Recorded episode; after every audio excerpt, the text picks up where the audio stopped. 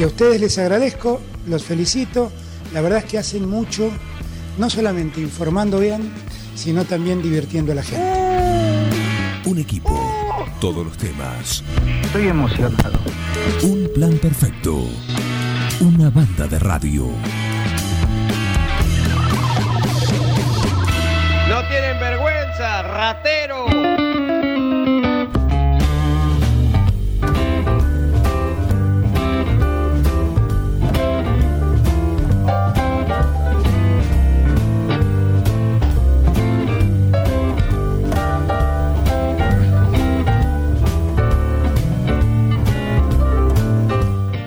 No lloren más, no lloren más que acá está.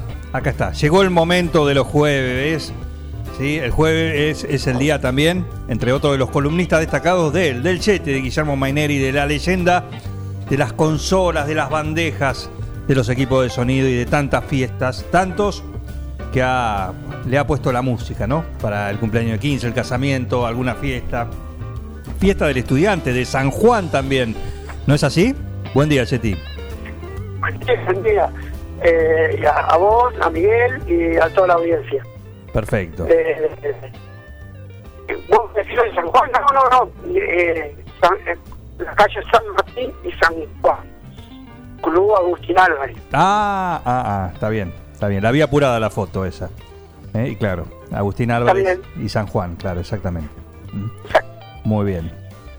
Eh, sí, eh, la verdad que comenzábamos en esa época, años, vamos a, a ubicarnos en la eh, fin de 76, 77. ¿no? Anterior habíamos estado hablando de- del ejército y, y incursión este, pasando música en el cuartel, cosa inédita para época. Sí. Ahora estamos con los estudiantes Bien. y, y fiestas, después como casamiento, cumpleaños de 15, eh, se viene una época muy eh, muy ev- evolutiva. Yo siempre, eh, el objetivo mío era brindar un servicio de que una fiesta, un casamiento, un cumpleaños, brindarle para que la plata que se gastaba en esa fiesta, siempre fue el objetivo. Eh, el mejor crédito, la mejor inversión Sí. y no fuera un montón de plata para cinco o, o menos horas, dos horas, tres. ¿no? Así que siempre buscando eh, que esa plata invertida en esa fiesta se, se disfrutara lo, el, el mayor tiempo posible. Y eh, el segundo objetivo que, que era primordial era, eh, eh, como, como yo, que yo ir siempre innovando, o sea, yo competía contra mí mismo, Ajá. siempre innovando. Bien. Eh, Miguel está de testigo. Sí, sí. Así que, en, eh, comenzando con los estudiantes, ahí, eh, como ya lo, lo mencioné, en el, en el Club Libertad, en frente de la escuela, ahí ya empezamos a poner lo- el primer equipo de luces. Ujú. Después lo que fuimos cargando, ¿no? Sí. este que, que fue un- una plaqueta que compré en Buenos Aires, yo siempre iba a buscar música, eh, en principio iba en, en colectivo, como ya conté, y, y bueno, conseguí comprar un, un audio rítmico allá, eh, armarlo, eh, todo era fabricación nadie en casa, Eh, en el taller en, en, el, en una época subsiguiente a que estuve con Porati, eh, en el de Mitre y Heredia. Después volví con Porati un poco más adelante, volví porque él le hacía falta yo ahí. Eh, y aparte la misma gente me pedía que estuviera en el centro y no en el lejos. Claro. Así que ahí armé mi primer equipo de luces. Los reflectores no eran reflectores, eran latas de aceite. Se pintaba de negro. ¿Te acordás, Miguel? ¿Las cocinero? No, no, la lata No, no, de latas de, de aceite de, de motor, de 4 Ah, de litros, motor, de motor. Perfecto. Perfecto. de, de autos, que me las regalaban en la estación de servicio Los Kioscos, ahí, la que sigue estando ahí en, en Córdoba y. Exacto. No había plástico, entonces había mucha lata. Sí, la lata, sí, sí. La lata de un litro y la lata de 4 litros. Sobraba. sí. Entonces conseguí nueve latas de 4 litros, las lavé, por supuesto, con nata, qué sé yo, las pinté, las de afuera negra, compré los portalámparas y así armé eh, tres lámparas por canal. O sea que era un audio rítmico de graves, medios y agudos. Y bueno, ahí empezaron, yo me río porque ahí empezó el problema. Eh, o sea, teníamos una solución y un problema. La solución era tener audio rítmico, luces, era un vanguardia, vanguardia. Este, no existían casi luces, muy poco. En algún boliche, un reflector, eh, era todo muy incipiente. Y lo que había de fábrica era muy caro, pero muy caro. Sí. Este, así que yo las fabriqué y bueno, para darle color, por supuesto que eran lámparas de filamento comunes de 60, entre 40 y 60 watts Ujú. cada lámpara. Así que si eran de 60, 6 por 3, 18. 180, 200 watts por canal consumía este, el audio rítmico. Eh, bueno, había que poner un fusible de, de 3 amperes, este, y ahí empezamos a, a agregarle cada vez más potencia. El primer inconveniente que tuvimos es que le dimos color con qué? Con un celofán eh, de color rojo, otro amarillo y, y tenía dos verdes y un azul para los agudos. Qué lujo, ¿eh? Esos eran los colores eh, que, que, que yo usé en principio y que después eh, lo seguí usando mm, mucho tiempo, el, el- la gama de colores en, en el sonido que, que individualizaba al audio rítmico por muchos años. Y eh, que muchos otros y después que empezaron también eh, pusieron el, el, el rojo en el grave. ¿no? Este, que fue un- una vanguardia porque el golpe, que era mi objetivo ser el, el monstruo del sonido, era el que marcaba el ritmo, ¿no? El audio Y rítmico. bueno, le dábamos tanto ritmo que, que el, el celofán quemaba. Claro. Escúchame. No era un incendio, pero se, se ponía oscuro, se hacía un poquito y en algunos en algún baile o en algún evento ya después el rojo ya era medio rosa porque se hacía un agujerito y, y pasaba luz blanca con el, el rojo del alrededor iba perdiendo color Yeti, ¿el, aparato del audio rítmico también era hecho en casa?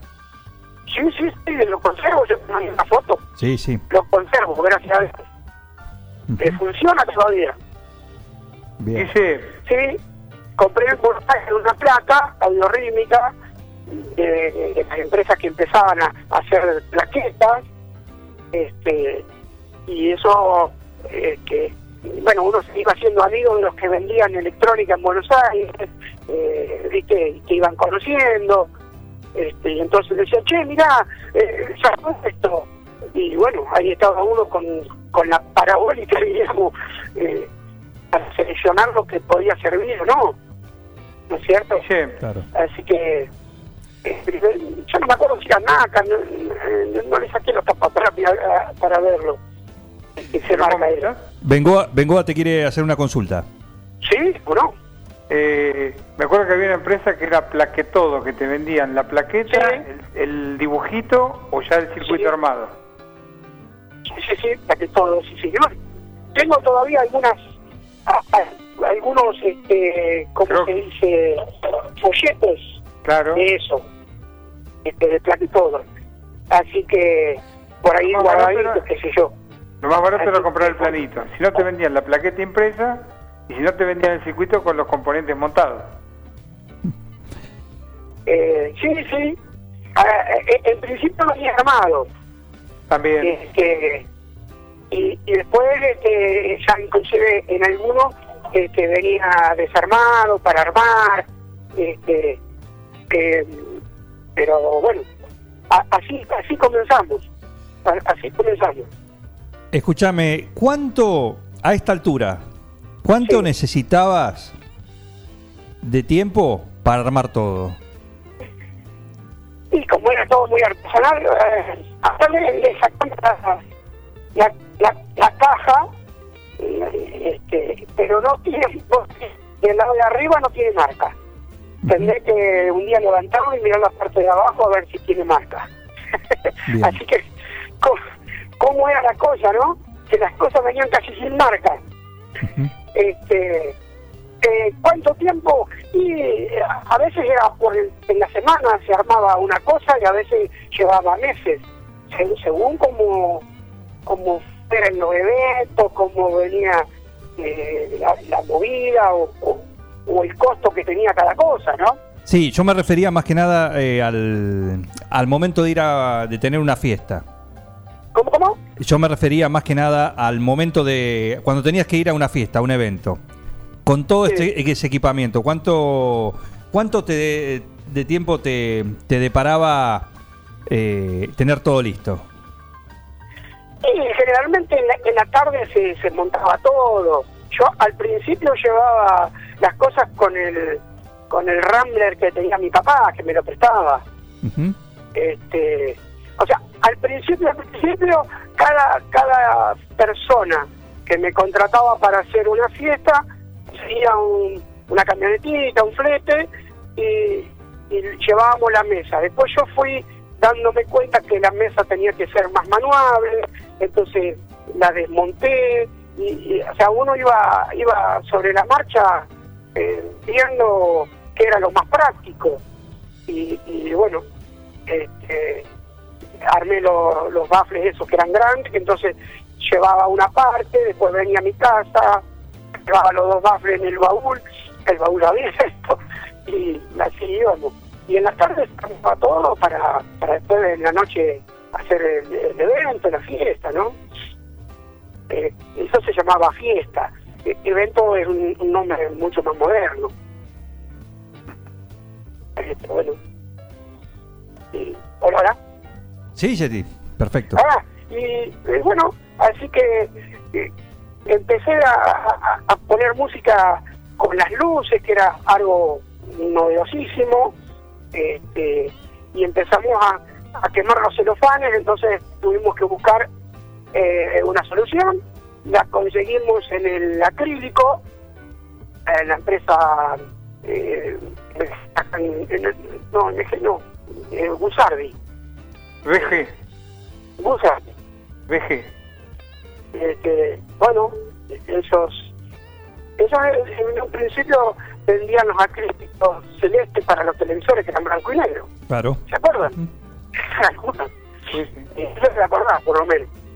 Y, y entonces ahí ellos nos empezaron a vender el acrílico, eh, que yo lo cortaba con una caladora que había comprado, y, y poníamos adelante de esa lata el acrílico de color. Pero claro, ya empezamos a, aumentar la potencia. Eh, cambiábamos los triac de, del equipo de luces para más potencia, como yo iba a Buenos Aires y entendía electrónica, entonces decían, mira, este triac aguanta 200 watts, necesito uno que aguante 500. Entonces lo cambiaba, ya el equipo me aguantaba 500 watts, le daba más lámpara, y, y, pero me calentaba el acrílico, así que también se formaban los acrílicos, eh, todo eh, en el tiempo, ¿no? En las. Ujú. Y bueno, hasta que empezamos a conseguir algo parecido, una copia de las gelatinas que usaban en el cine. Los reflectores grandes, que eran de 500 watts, para cine, para esos eventos, ¿no? Perfecto. Y para nosotros un reflector de eso valía un, un montón de plata, era inalcanzable, Ujú. porque los, los estaban hechos para las empresas o compañías de cine. ¿no? Entonces, bueno, ahí ya eh, eh, fuimos avanzando y empezamos a conseguir una gelatina que era como un plástico, pero no acrílico, más finito y más maleable, que aguantaba más temperatura. Este, y con eso aguantamos un tiempo más. Hasta que después fuimos cambiando, pero ya eso eh, estamos yendo a, la- a la- a los años 80. Al próximo, al próximo. Sí, Mm. por lo menos dos capítulos más. Perfecto. Escúchame, decime, me mandaste una foto Sí, en la cual estás vos. Hoy voy a vamos a, vamos a empezar a subir estas fotos si vos no nos permitís. Porque Sí, tiene que sí, ver sí. con, con la historia de, de estas columnas, ¿sí? Y, pero bueno, la foto es te tiene a vos ahí concentrado, con, con los auriculares, buscando el punto junto de un disco. Eh, Y al lado hay un, uno, vos le pones ayudante con el LP de Dr. Feelgood, que es la banda con el tema que elegiste eh, para cerrar la columna de hoy. ¿Ese ayudante es Bengoa? no, no, no. Eh, en, ese, en ese evento Bengoa no estaba, eh, era otro chico, eh, estaba también Bustamante que siempre me acompañó, este, eh, el Bocha, y, era otro chico que justo me estaba cantando el, disco de Dr. Philgood y por eso este, hoy lo pusimos porque se pasaba en, las- los bailes de estudiantes esa música. Así que eh, era un grupo muy eh, de música muy variada. Tenía rock and roll, del tipo de Elvis, eh, algún tema como el que vamos a poner hoy, que era más con más ritmo marcado, también lento, este, el tipo ska, mucha música tipo ska, así es, ese grupo inglés. Este, y, tiene el número 18, o sea, eh, 18 LP tenía yo, 18 discos eran míos, los demás eran prestados. Claro, está, siempre está digo, escrito. Eh, está- todos los amigos siempre me prestaban música, eh, no, no nos intercambiábamos, así que eh, eso siguió por bastante tiempo. Bien. Ya en los años 80 eso ya se, se complicó.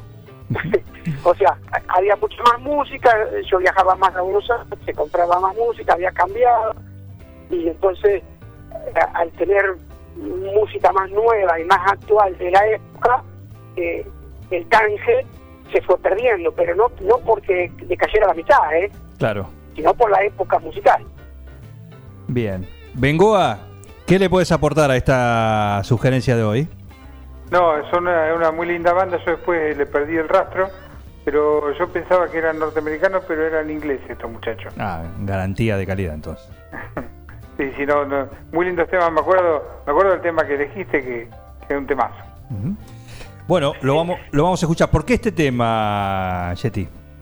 porque tenía, o sea, para a, a repetir lo que decía recién, lo, lo poníamos en, en la- en los bailes de estudiantes de esa época, años 77, 76.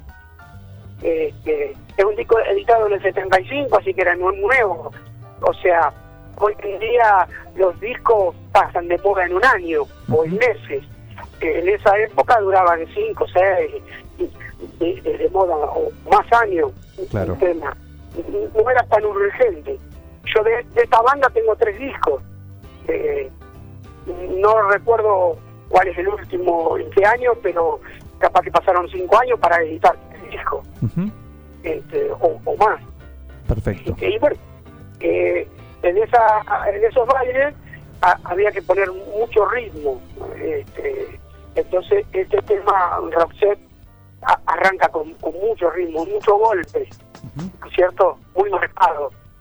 Espectacular para, para mover eh, un- una masa, diríamos, un baile de estudiantes, que donde hay mucha gente.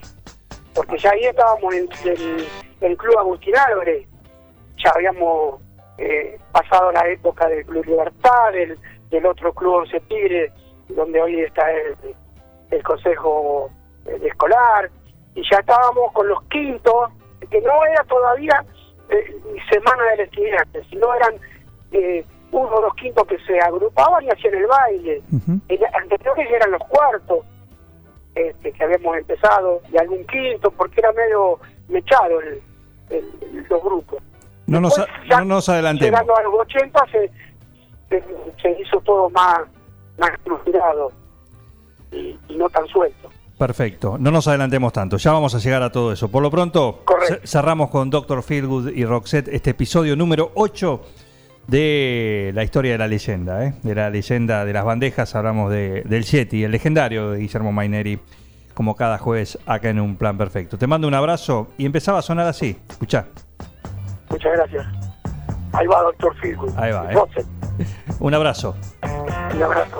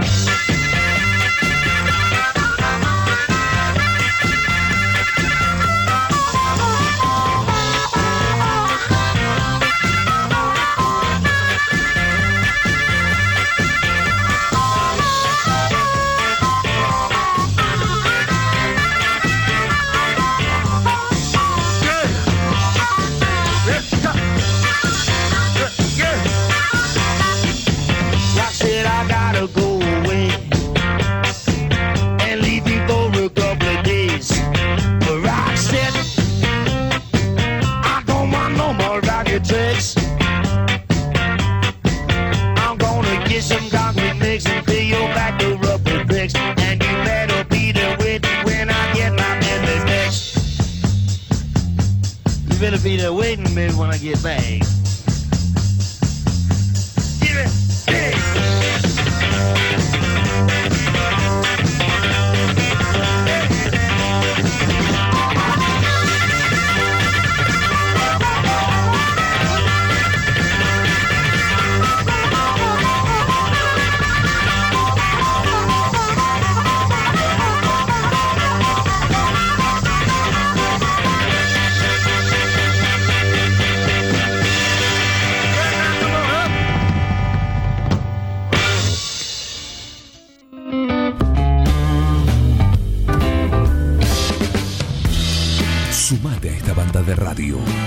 No, not you. Not you. Dejen de reventar las la guindas, dejen de joder. Che, pero esto se va a la mierda. Yo creo que deberían abrazarse y hermanarse, muchachos. Un plan perfecto. Yo estoy emocionado. Súmate a esta banda de radio. Súmate a un plan perfecto.